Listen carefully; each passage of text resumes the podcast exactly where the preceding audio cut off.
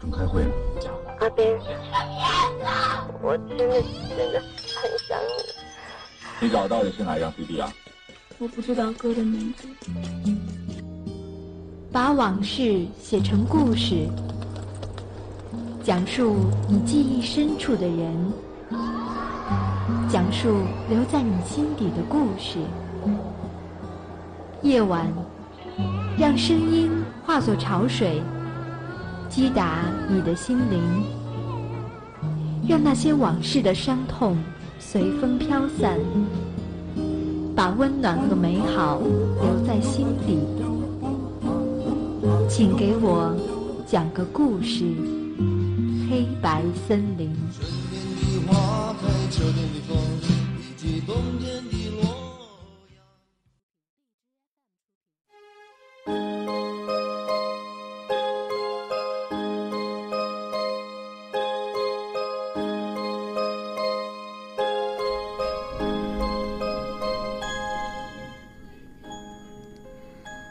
各位听众，北京时间的二十点三十分，这里是 FM 九十五点二浙江师范大学校园之声，现在是黑白森林的时间，我是主播魏瑜。天气转凉，看到街上的情侣手牵手，拥抱着互相取暖，有多少人只能抱抱自己，渴望着拥有属于自己的怀抱？今天的黑白森林，魏瑜就要给大家讲述一个关于拥抱的故事。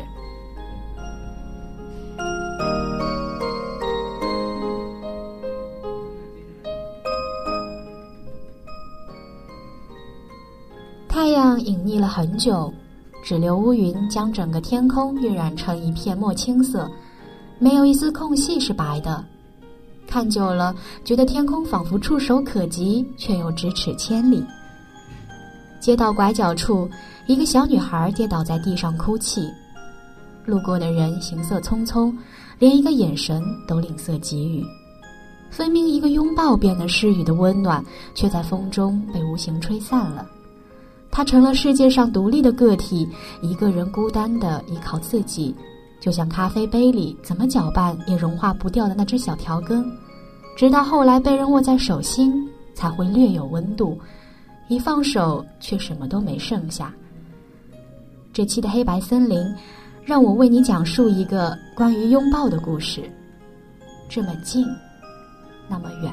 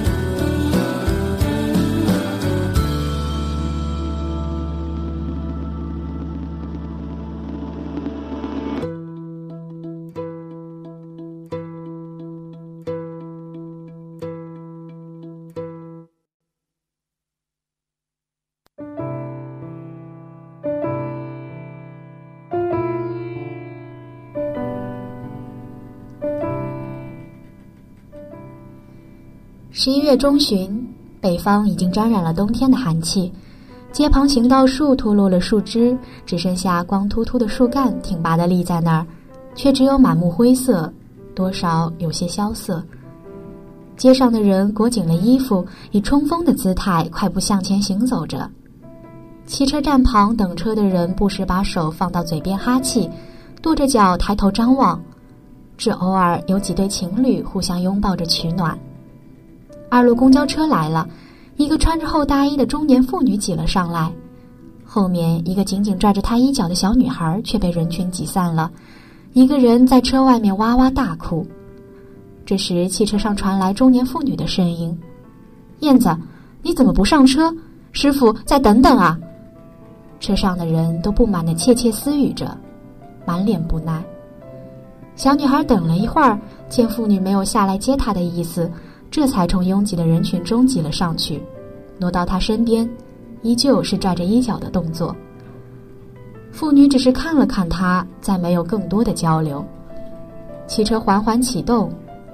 停过数站之后，乘客越来越少，妇女这才长舒了一口气，指着旁边的空座示意女孩去坐下。小女孩犹犹豫豫地走过去，坐在位子上，仍是不住搓着衣角，不时转过头来看一眼妇女，然后又很快埋下头去，假装不在意。看的次数多了，妇女走过去笑着说：“我不走，你这孩子。”燕子这才放心，静静的坐着，紧紧抱着胸前的小背包。后来就迷迷糊糊睡着了。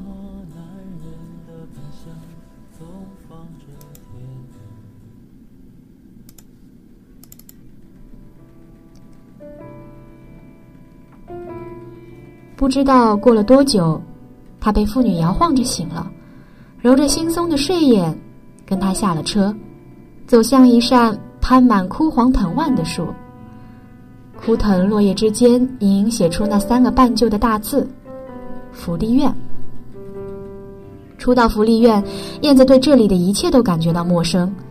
带她来这儿的妇女，人们都叫她赵阿姨。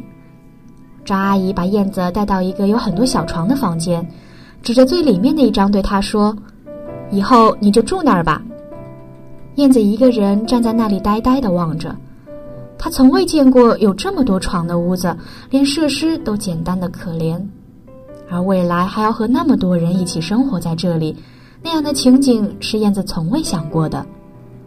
张阿姨见燕子不动，伸出手想替她把行李拿到床上，可是指尖刚触及背包，燕子就尖叫着将怀里的东西紧紧抱住，留下赵阿姨一脸不解，讪讪地缩回了手。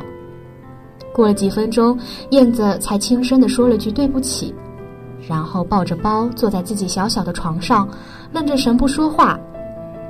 赵阿姨叹一口气，什么都没说，只是摇着头走了。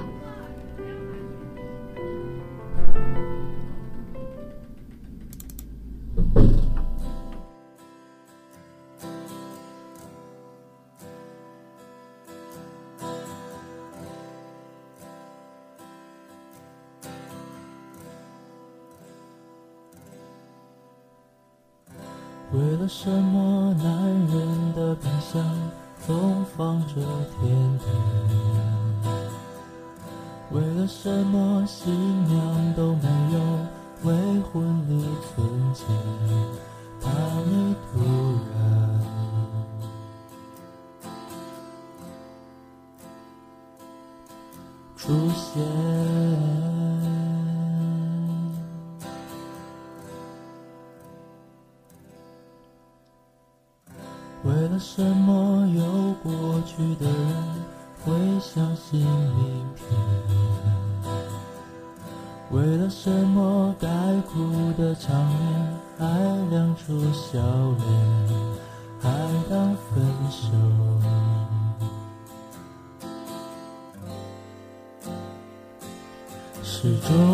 断裂。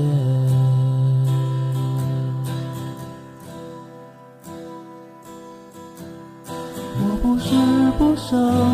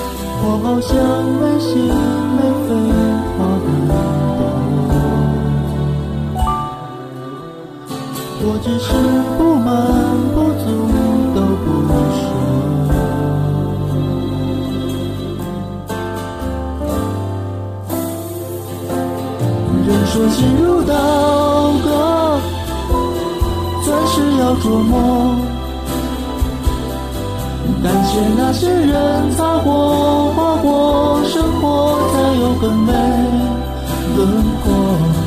干了每滴经过，进化成更好的。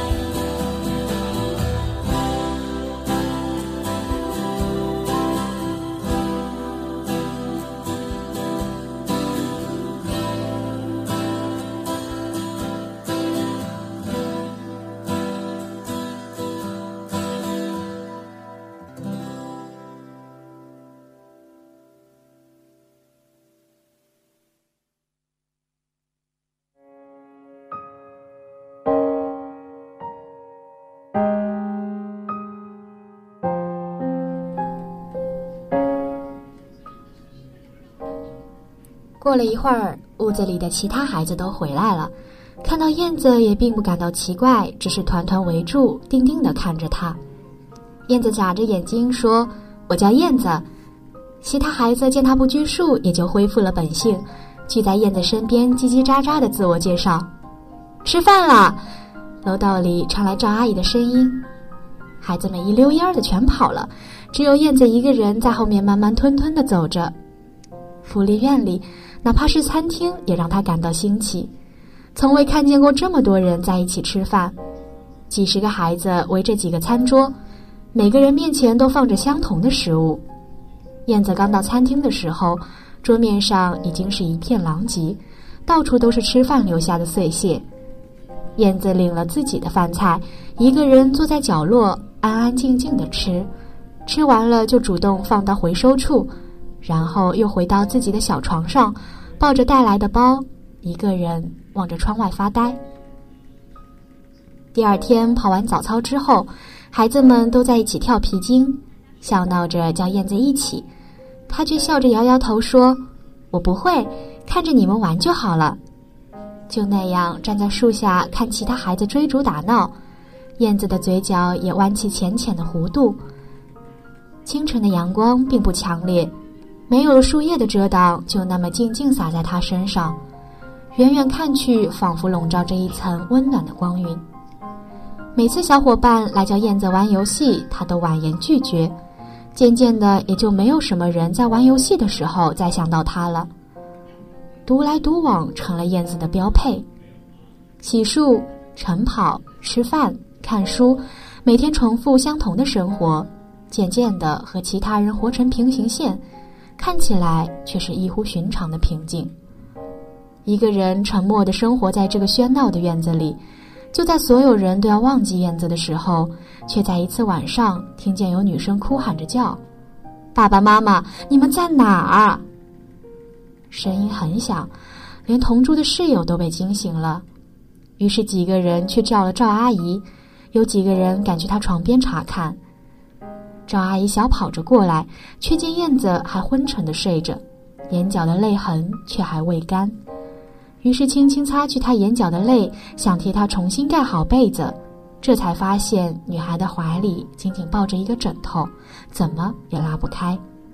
只得更用力的掖好被角后，就遣散孩子们各自去睡，自己也离开了。晚上躺在床上，赵阿姨却是怎么也睡不着，和同寝的小李聊天时，不自觉的就谈到了燕子。那孩子可真是奇怪，独来独往的，睡觉说怪话，还抱着枕头睡。却听见小李叹了口气：“他不容易啊，爸妈走得早。”家境富裕，偏偏没有别的亲人，一生的教养，可惜了。两个人说着说着，最后随夜色一同归于缄默。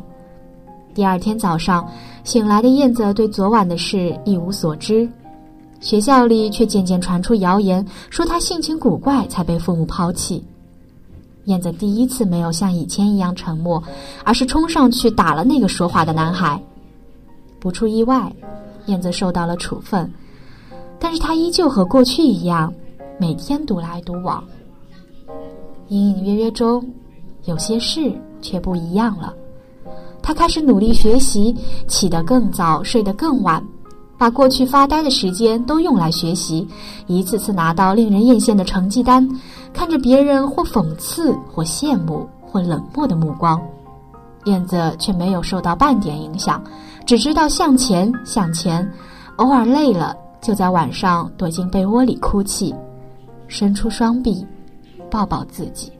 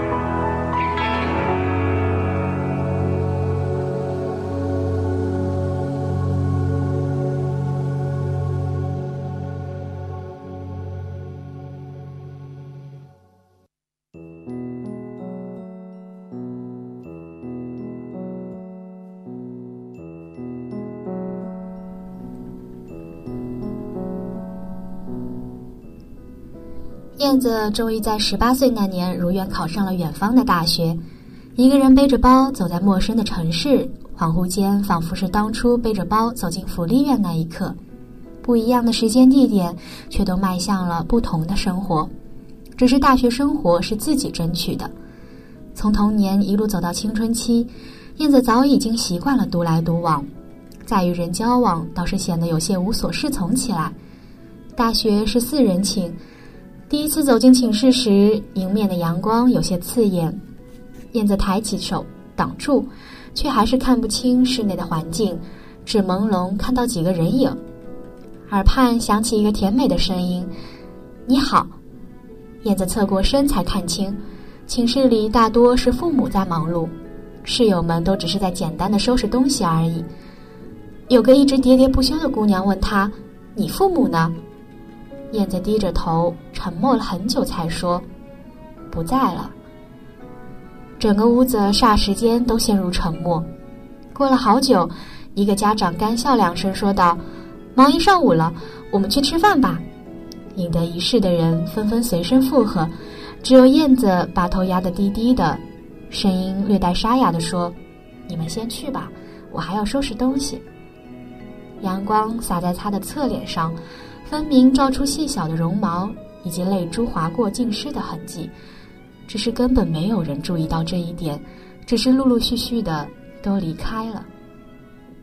后来的相处还好，不咸不淡，梳理的恰到好处。某个周日清晨，燕子一如既往在学校树林的石凳上看书，却走过来一个男生，悄无声息地坐到了他对面，静静地看书。燕子早已用余光瞥见他的身影，却没有说话，只想享受这片刻的寂静。初秋时节，下午的天气慢慢转凉了，终于还是男生打破了沉寂。你还不打算走吗？燕子躲闪着他的眼神，红着脸慌乱的点头，抓起书就要起身，却在慌乱中把书掉到了地上。男生弯下腰捡起书，看到燕子的窘态，不由得一笑：“一起吃个饭吧。”女生结束的动作突然就停止了，伸出去的手臂僵硬在空中。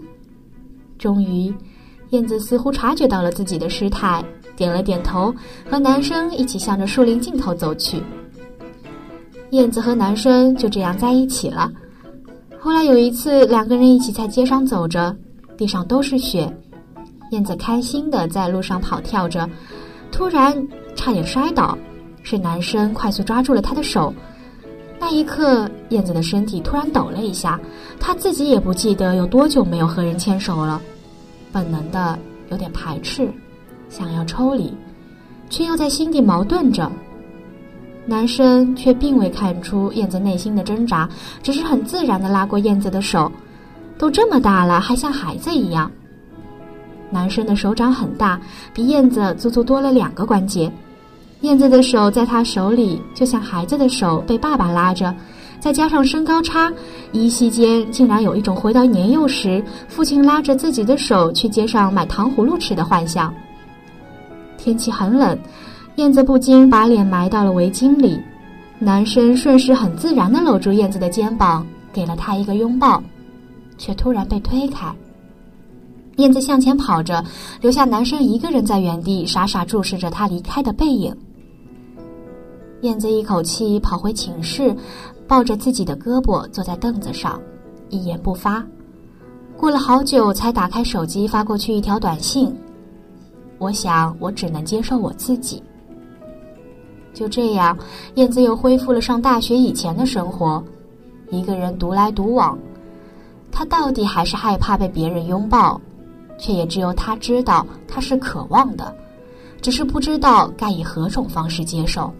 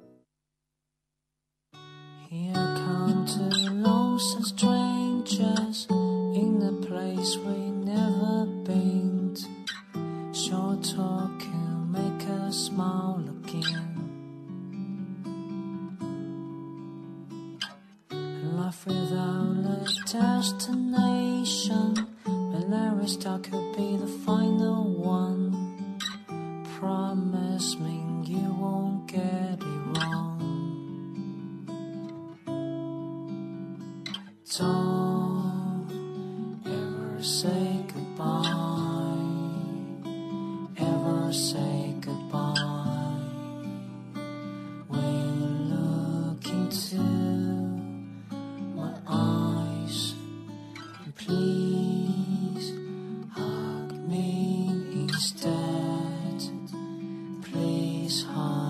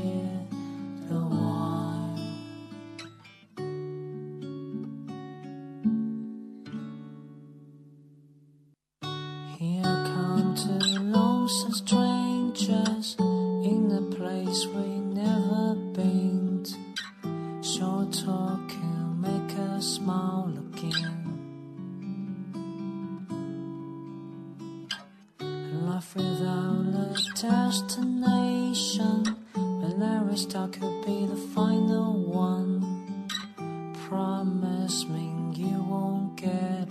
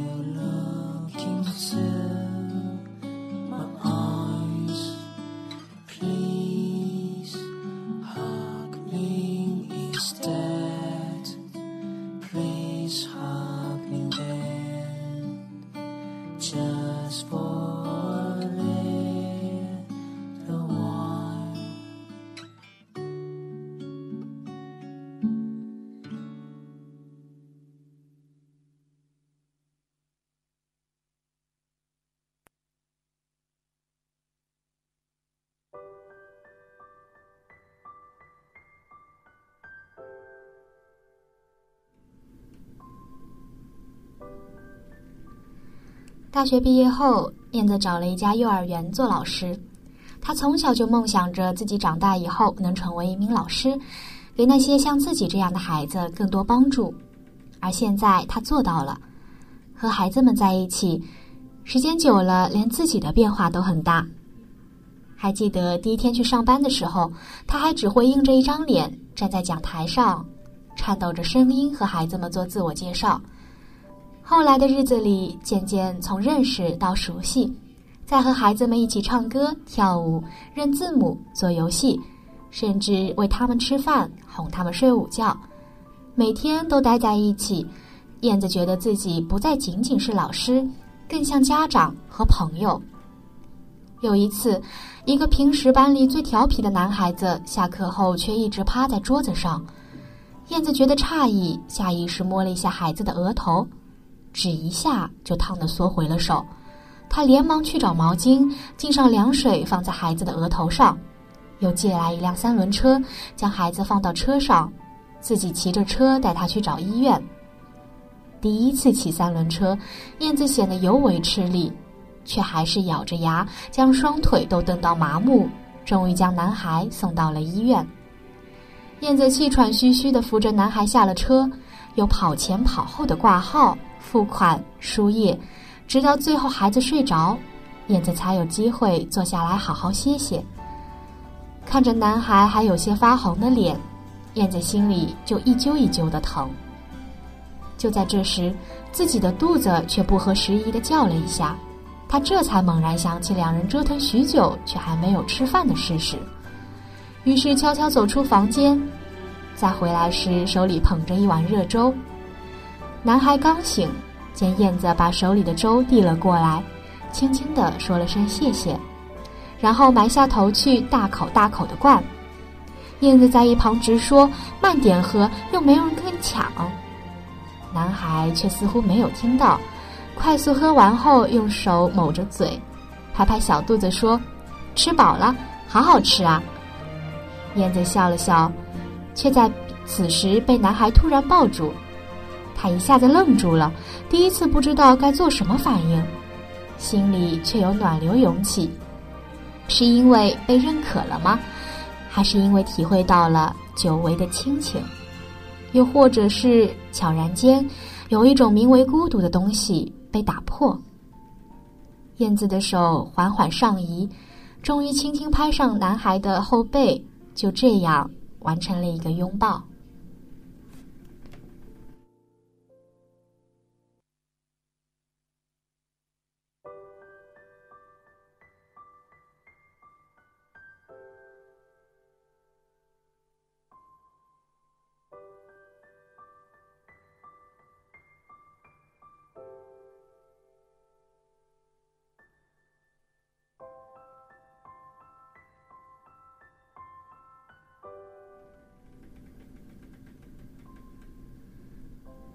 北方的冬天寒风凛冽，燕子在街头行走，过天桥时遇到了几名志愿者。志愿服务很新奇，说是给路人一个拥抱。如果是之前，燕子肯定会躲远远的，但是这次他却主动上前，大大方方的拥抱了前面那个戴着红围巾、脸也被吹得发红的姑娘。姑娘开心地向燕子说：“他们在这里站了很久，却很少有人愿意和他们拥抱。”燕子想了想，有些害羞地询问：“可不可以加入他们？”戴红围巾的姑娘连连点头：“明天晚上是圣诞节，你要不要过来？”燕子应了。圣诞节那天，她如约出现在广场，人很多，但是愿意拥抱的却依旧没有几个。正当燕子沮丧的时候，一双手伸了过来，那手的手掌很宽大，食指纤长，指节分明，对上他的正好相差两个关节。燕子一抬眸，眼神恰与那人相撞，一时之间竟是相顾无言。沉默了很久，最终还是那人将他轻轻搂入怀抱，说了句：“好久不见。”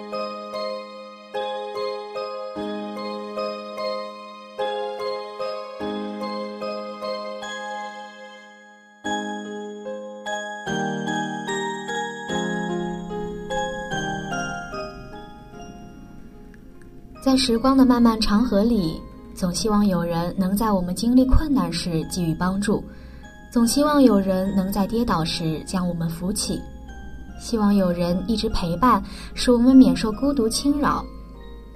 但是世事并不总是如人愿，很多时候我们能拥抱的只有自己。但是更多时候，正因为沉浸在自己的世界，我们忽视了别人为我们张开的臂膀。忽视了他们想要给予的温暖。有时候只是一个转身的距离或许就会发现孤军奋战的从不止你一人。两个人的孤独便成就了彼此的拥抱。